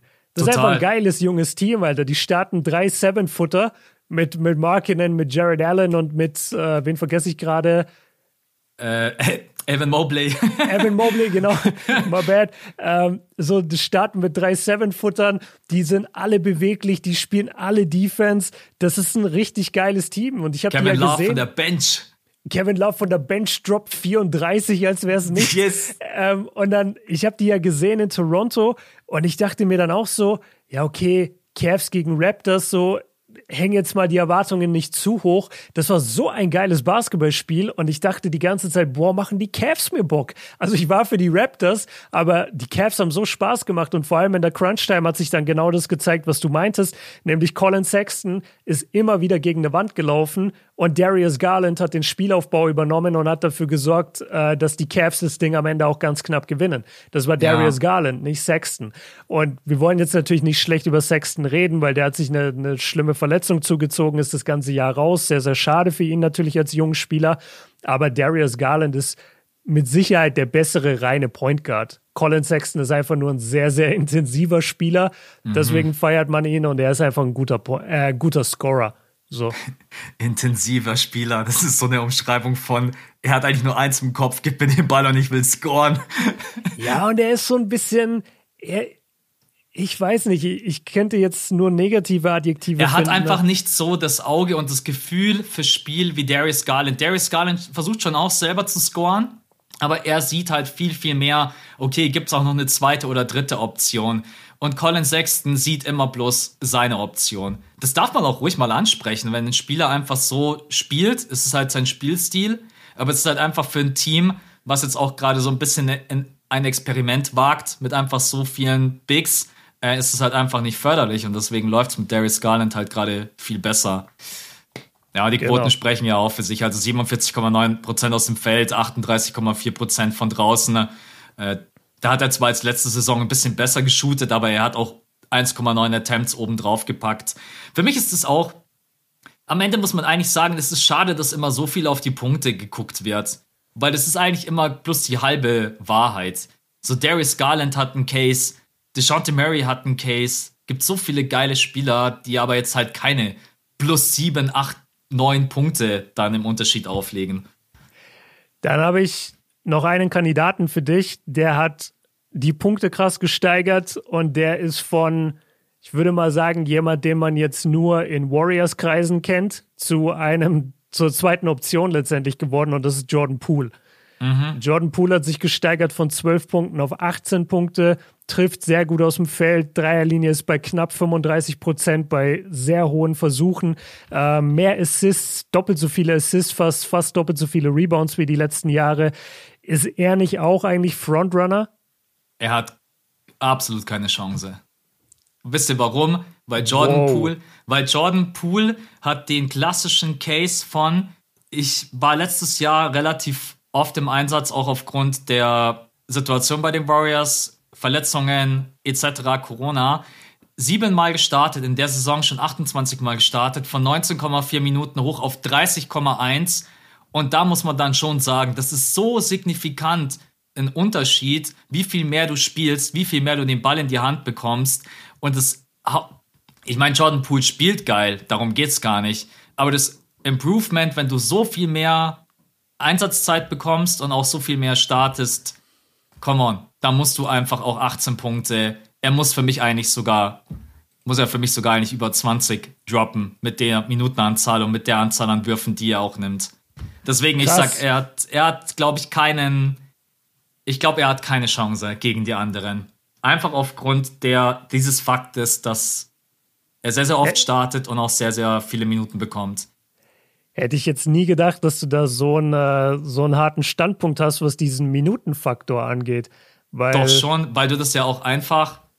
Wir könnten ja mal auf die oder du kannst rein theoretisch. Ja, bei, bei den anderen ist es nicht so in, intensiv. Also der, der Einzige, der wahrscheinlich auch mehr Minuten bekommt, ist Desmond Bain, aber das haben wir, glaube ich, vorhin schon gesagt, der bekommt so neun Minuten mehr oder sowas. Was kriegt denn der?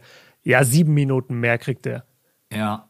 Ja, doch, ich habe schon einen relativ klaren Standpunkt, wenn es darum geht, weil wenn ich mir jetzt anschaue, pro 36 Minuten, ne, ähm, dann hatte, hätte Jordan Poole im letzten Jahr mehr Punkte aufgelegt als in diesem Jahr. Oder selbst wenn ich mir pro 100 Possessions angucke, dann hat er jetzt in diesem Jahr hätte er 29,2 Punkte und im letzten Jahr 29,1.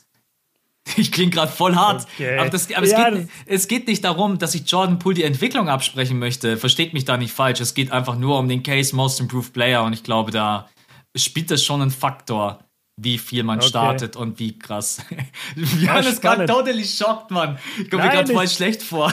nein, nein, nein. Ich, ich find's, äh, ich war einfach nur überrascht, dass du da so, so den krassen Stance hast, weil bei mir, bei mir im Kopf rattert es dann aber auch immer so, ja, okay, du bekommst ja auch mehr Minuten, weil du dich eben gut entwickelst. Und du bekommst mehr Verantwortung, weil du eben dich so gut entwickelt hast und jetzt gut spielst und dadurch kriegst du dann immer mehr.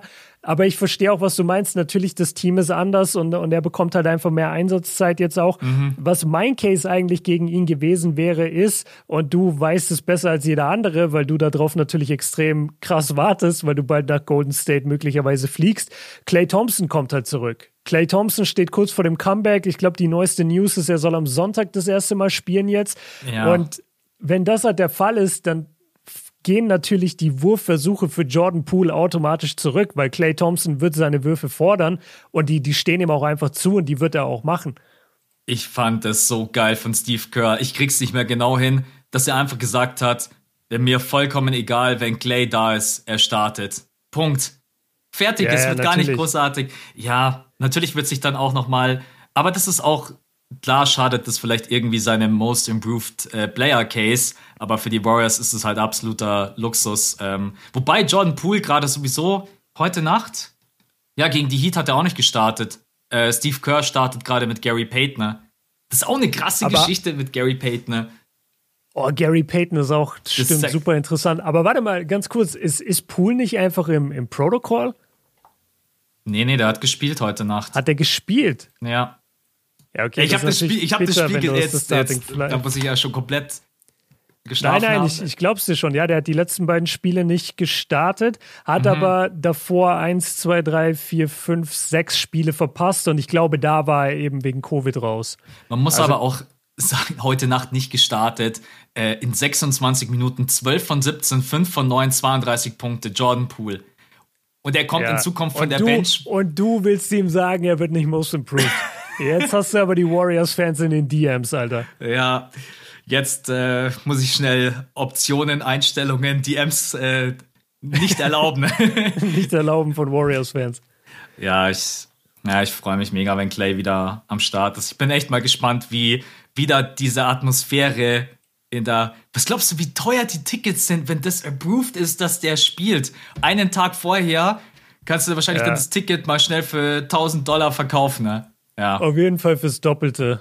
absolut. Safe. Klar, es ist ja das Comeback. Ist ja wie bei uns damals. Wir hatten ja damals auch voll Glück. Wir haben ja das erste Mal, dass die Golden State fünf All-Star Starting Five auf dem Feld stand. 2019 waren wir ja in der Halle. Ja, das Da war eh wir- mega lucky. Da, da hatten wir auch total Glück, weil davor immer wieder Verletzungen äh, waren. Und ich glaube auch Clay war verletzt, glaube Ja. ich, als wir da waren. ja. Ähm, aber Richtig. einmal haben wir gesehen. Okay, was ich dich noch fragen wollte, genau, bezüglich Ja Morant. Das Problem bei Ja ist halt, dass er eben doch schon relativ weit oben mitgespielt hat von Anfang an und letzte Saison eben auch schon wirklich in Richtung All-Star-Diskussion dabei war. Und jetzt ist halt dann oft die Frage, wenn sich so ein Spieler dann aufs nächste Level entwickelt, ob man dann das noch befürworten kann, dass man so jemand dem Most Improved gibt, oder gibt man es eher jemand wie Darius Garland oder am besten Miles Bridges, der halt nie ein All-Star sein wird, aber der einfach halt jetzt den großen Schritt in seiner Karriere macht. Also sollte man nicht lieber ihm das geben, als Ja Morant, der wahrscheinlich in zwei Jahren All-Star MVP ist. Oh Gott. Das ist eigentlich auch so, diese Frage wirft ja eigentlich die ganze Problematik vom Most Improved Player auf. Es gibt ja überhaupt keine Regeln. Es gibt ja überhaupt kein, was zählt jetzt am meisten? Zählt die generelle Entwicklung, zählen die Punkte, zählt auch wirklich sein, seinen Status vom Franchise-Player zum All-Star, zum äh, MVP-Kandidaten. Was am Ende zählt denn am meisten? Und ich mach's mir einfach relativ simpel. Ja Morant erfüllt all diese Bedingungen. All diese Bedingungen, die man einfach haben möchte. Er entwickelt sich komplett in seinem Spiel weiter, äh, auf den Dreier bezogen. Er erzielt mehr Punkte. Und er macht im Gegensatz zu den anderen halt noch diesen Step. Ich bin jetzt ein All-Star. Und ich finde, für mich ist es, weil ich glaube, wenn Ja Morant jetzt nicht MIP wird, dann wird er es auch nie. Weil der, Nee, klar. weil der kommt da nicht nochmal von 24,7 hoch auf 27. auf 27, 28 und selbst wenn er das schaffen sollte, dann gibt es wahrscheinlich halt irgendjemand anderen, der am Ende Desmond Payne in der dritten Saison droppt dann die 25 und klaut ihm. Ähm, ja, deswegen, ich bin jemand, der dann versucht, irgendwie so alles ein bisschen mit dabei zu haben. Und deswegen, ich würde es schon Ja Morant geben und aktuell, nee, also ich würde es weder Desmond Bain geben, auch wenn der natürlich einen guten Case hat wegen vielen Punkten, aber Sophomore, Miles Bridges, vorhin schon angesprochen, DeJounte Murray wird es wegen der geringen Anzahl an Punktesteigerungen, die er nur hat, nicht. Und Darius Garland hat, glaube ich, obwohl ich ihn sehr, sehr mag, auch keine, keine Chance. Und Jordan Poole ist sowieso raus. Jordan Poole, das ist jetzt Max neuer Hassspieler. Äh, guck mal, wer auch voll den Case hat, ist einfach Jared Allen. An den denkt natürlich überhaupt keiner, weil A, Cleveland, B, Big Man, C, defense-orientierter Big Man. So, das, Ja. guckt, das guckt legit überhaupt niemand. Aber der hat sich krass gesteigert von 13 Punkten auf 17 Punkte, hat die effizienteste Feldwurfquote gerade innerhalb, innerhalb der Dreierlinie, ist hoch auf 10,7 Rebounds. Davor waren es 9,9. Okay, er war schon immer krass da unterwegs, aber hat eine Feldwurfquote um 10% gesteigert. Sag bitte, sag mal bitte die Zahl. Ich habe gerade, ich habe gerade gedacht, ich falle vom Stuhl. Ja, er trifft gerade aus dem Feld 69,8. 69,8 aus dem Feld. Das muss doch der höchste Wert der Liga sein, oder? Das, Nee, sonst wäre es fett gedruckt. Schießt bestimmt jemand höher, bestimmt Gobert oder so. Aber ja. es ist schon bemerkenswert, was er auch für eine Entwicklung hingelegt hat. Aber wann gibst du schon im defense-orientierten Center sowas? Ja, Ich glaube, ein Center hat wirklich, ja, leider. Du hast tatsächlich recht, Gobert 70,6. Ja, ist mit, es ist immer Gobert. Alter. Und weißt, weißt du warum? Weil Jared Allen ein paar Mal einen Dreier genommen hat. Weil wenn du nämlich auf die ja. Zweier-Percentage schaust, da ist er mit 71,2 fett gedruckt. Genau, hätte er mal die Dreier nicht genommen. Ja, da ja hätte er die mal nicht genommen. Ey, Gobert ist auch, jedes Mal, wenn ich mir Gobert angucke, der, der ist auch Thema Spannweite ganz interessant. Ich glaube, wenn der seinen Arm ausstreckt, ist er einfach über dem Ring, oder? Ja. Also der hat ja so eine kranke Spannweite. Ja, Gobert ist ein Riese. Also. Ja, er ist ja. ein Riese und dann hat er noch überproportional lange Arme. Der, der ist so, der ist so ein DeJounte Murray, aber gestreckt auf 2,16 Meter oder so. DeJounte Murray in groß. In Anführungsstrichen, als wenn DeJounte Murray nicht auch groß wäre. DeJounte Murray, wenn er groß ist, ist Rudy Gobert. Ja, aber gehst du, gehst du jetzt mit mir mit und sagst, Ja Morant, ich merke, du versuchst es irgendwie so den anderen ein bisschen mehr, du gönnst es jemand anders mehr. Nee, nee, nee, nee, ich gönn's gar nicht jemand anderem mehr. Ich bin brutal für Ja Morant, aber hm. ich überlege, wie wählen die Voter? Hm. Und soweit ich weiß, wenn du schon so auf All-Star-Level bist, ist es relativ schwer, dann wenn du in der nächsten Saison den Schritt schaffst, dass die dann sagen, ja, jetzt bist du most improved. Aber du, du hast mich richtig überzeugt eigentlich den ganzen Podcast über. Ähm, er hat einen wahnsinnig guten Case und alle anderen fallen irgendwie so ein bisschen raus, beziehungsweise sehen im direkten Vergleich einfach nicht so stark aus wie er. Wir haben jetzt ja auch gar nicht über Tyler Hero zum Beispiel gesprochen, der auch eine gute Entwicklung hingelegt hat. Stimmt, aber ich würde ihn total vergessen, ja. Ja, aber bei ihm war es auch ein bisschen komisch, weil er hatte diese Monster-Rookie-Saison, dann hat er eine richtig schlechte zweite Saison gespielt und jetzt in der dritten Saison spielt er wieder so, wie man sich das gedacht hat. Ja. Deswegen finde ich es auch schwer, ihm jetzt dafür den Award zu geben, dafür, dass er letztes Jahr einfach kacke war. Und bei Ja Morant ist halt diese stete Steigung. Und deswegen, ich glaube, ich gehe auch mit Ja. Also du hast mich schon überzeugt. Aber ich will Miles Bridges nicht so krass äh, runterdrücken wie du. Also ich bin nach wie vor Team Miles Bridges. Und äh, für alle Warriors-Fans da draußen, ich liebe Jordan Poole. Ich, ich auch. Was ist los nein, mit euch? Nein, nein, nein. Ey, schaut mein Video bitte an vor zwei Monaten. Jordan Poole hier mit dem, äh, was war nochmal der Warum Titel? Warum Jordan Poole komplett overrated ist. so ist dein Video. Uh, ey, weißt du, was eigentlich das Geilste an diesem ganzen Podcast ist? Dass das alles junge Spieler sind und wir können die die nächsten Jahre sehen. Es ja, wird Mann. immer Natürlich endet jetzt dann irgendwann mal wieder eine Ära. Ein paar Leute, ein paar Spieler werden aufhören. Äh, man wird halt einfach nicht jünger, aber es kommt immer so viel. Es kommen so viele geile junge Spieler hinterher. Das äh, ist schon echt. Und manchmal auch so Überras Überraschungen wie Desmond Bain. Das ist halt so eigentlich eine richtig geile Geschichte, wenn jemand so aus dem Nichts, also in Anführungsstrichen, ich hätte jetzt nicht erwartet, dass Desmond Bain auf 17,2 Punkte hochgeht. Ähm, aber ja. Weißt du, was ich gar nicht verstehe? Du hast vorhin gefragt, wie viele Spiele hat Franz Wagner? Und dann meintest du einfach so, ja, wahrscheinlich so 32. Die haben schon, die haben schon 38 Spiele. Und ja, die haben mega grad, viele irgendwie. Ja, aber sind es nur die Magic? Ich klicke gerade mal so ein bisschen durch. Ja, stimmt. Die Heat haben so 32. Also ich bin, ich bin gerade bei Spielern. Ich habe das jetzt gar nicht. Nee, die, die Hornets haben auch 38. Irgendwie, das stimmt doch hinten und vorne nicht, wenn der, wenn der All-Star-Break erst in anderthalb Monaten ist. Dann können wir doch nicht jetzt schon bei der Halbzeit der Spiele sein. Ja, ich, ich kenne mich beim Schedule leider jetzt auch nicht so aus, wie, wie das alles geplant und getaktet ist. Vor allen Dingen, wie die das jetzt dann auch machen mit den äh, Spielen, die stellenweise ja auch ausgefallen sind. Mhm. Ähm, aber 38 Spiele ist schon viel. Ich habe immer, ich ja. habe immer so das Gefühl, dass gerade die meisten bei 32 bis 34. Aber ja gut, aber die Magic, die spielen auch gefühlt jede Nacht. Die sind doch jede Nacht im Boxscore dabei. ich habe das Gefühl, die haben gar keine Pause. Die spielen einfach jetzt straight durch und sagen dann Anfang März, wir sind fertig. die haben dann einfach zwei Monate Urlaub oh, und dann Mann. geht's ins Play-In. Warte mal, haben die Magic eine Chance aufs Play-In? Wo stehen die denn gerade?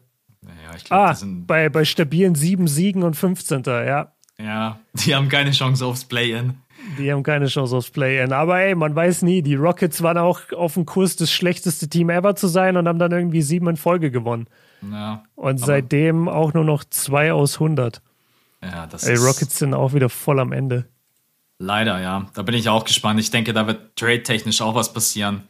Das kommt übrigens auf uns beide dann auch langsam zu. Ähm, Trade, Trade an, Anfang, Anfang Februar, wenn dann die Trade Deadline bevorsteht, da, da kommt dann der Brody gegen Kai Kuzma Trade. Ey, ihr, ihr habt ihn hier zuerst gehört. Die Ey, Lakers geben, äh, geben äh, Westbrook zurück. Ich überlege echt, ob ich mir den Spaß erlaube, weil mir schicken immer so viele Leute Trade-Vorschläge für Westbrook und dann mhm. mache ich einfach diesen Trade-Vorschlag und mal schauen, ob die Leute ja, die müssen sie eigentlich checken. Einfach Westbrook gegen Kai Kusma, Harrell und Caldwell Bob. Einfach auf Insta posten und sagen, das wäre mein Trade-Vorschlag. Ja, das glaub, ist das geil. Ich glaube, das probiere ich später. Mal schauen, ob das. Ja, klar, äh, poste das. Okay. Ey, dann sind wir doch, glaube ich, durch. Oder wir haben ja am Anfang des Podcasts auch gesagt, beziehungsweise du, die Liste ist unendlich lang. Ähm, es gibt so viele, die sich immer weiterentwickeln. Ähm, aber ich habe Björn überzeugt, Jamorant, go for it weil das ja. ist, glaube ich, deine letzte Chance. Danach bist du einfach auf so einem hohen Level, dann ist das Ding ich eigentlich mein, durch. Das ist jetzt auch kein Award, den viele Spieler groß jagen. Also vor ja. allem nicht die mit Star-Ambitionen, wie ja. jetzt Ja Morant. Ich glaube nicht, dass der sich denkt, hoffentlich werde ich Most Improved Player. Das steht ganz hoch auf meiner Bucketlist. So Wayne. Das ist dem komplett egal. Aber deswegen meine ich eben, so für Leute wie so Miles Bridges oder so, das ist eine der wenigen individuellen Auszeichnungen, die der in seiner Karriere gewinnen kann. Und deswegen ist es dann oft schade, oder wäre es schade, wenn man so in Richtung Starspieler wie Ja Morant halt guckt. Aber ja. wir, wir lassen uns überraschen. Ähm, ich will noch ganz kurz sagen, ich bin voll enttäuscht von Detroit. Ich wünschte, Detroit wäre besser oder würde nach Jahren der, der Weiß ich nicht, Alter. Detroit ist auch so ein Thema, müssen wir irgendwann mal drüber reden. Die, die sind so eine Franchise, genauso wie Sacramento. Das kannst du ja machen, wenn ich in San Francisco bin, dann kannst du über die reden. Genau, dann mache ich einen großen Detroit Pistons Podcast und du machst einen live aus Golden State und dann gucken wir, welcher Podcast besser performt. Ja, genau, richtig. Nee, ja. es ist, ja, die Pistons sind ein Thema für sich. Als Franchise generell, als Organisation, die Zusammenstellung vom Team. Ähm, aber da okay. fangen wir jetzt nicht an, weil sonst geht. Nee, nee, nee. Also, äh, einzige Frage nur noch: Titel Franzi the Machine oder Jordan Poole total overrated? Zitat Max. Ey, forget it. Das ist, das, da kriege ich hier voll die Hasswelle voll umsonst, ey, obwohl ich Jordan Poole total mag. Ey, mach irgendwas, aber nicht den zweiten. okay, okay. Nee, ich, ich gehe wahrscheinlich mit Franzi. Franzi ja. the Machine. Würde ich auch okay. sagen. Ja, gut, dann können wir das Ganze hier nach Hause fahren. Ey, Leute, vielen Dank fürs Zuhören. Äh, danke, dass ihr uns die eine Woche Pause gegönnt habt. Äh, wir haben uns extrem gut erholt. Wir, wir haben gar nicht mehr gewusst, was wir mit uns anfangen sollen. So viel Pause war da. Äh, richtig lange, richtig lange Podcast und Winterpause von uns auf jeden Fall. Aber ja, ey, Fettes Dankeschön für den anhaltenden Support. Wenn ihr die Show feiert, geht mal auf patreon.com slash das fünfte Viertel. Ist auch immer verlinkt in den Podcast-Infos. Da findet ihr äh, zusätzliche Folgen, zusätzliches Material, Posts, also ein Zeug. Könnt ihr euch angucken und immer geile Gewinnspiele. Ähm, ja, danke dir, Max. Gerne. War ein geiler Pod, hat Spaß gemacht. Leute, haut rein und wir hören uns nächste Woche wieder. Ciao. Ciao.